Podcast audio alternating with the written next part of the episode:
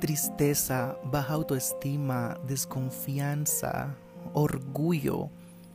Todos nos hemos sentido de esa forma en algún punto de nuestra vida pero no tiene nada de malo.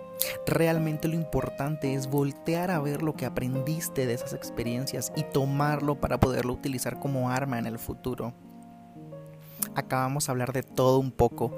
Amor, desamor, inteligencia emocional, lenguaje interno, vamos a aprender juntos, vamos a compartir experiencias y vivencias que hayamos tenido para poder sentirnos comprendidos y amados en un entorno amigable y seguro.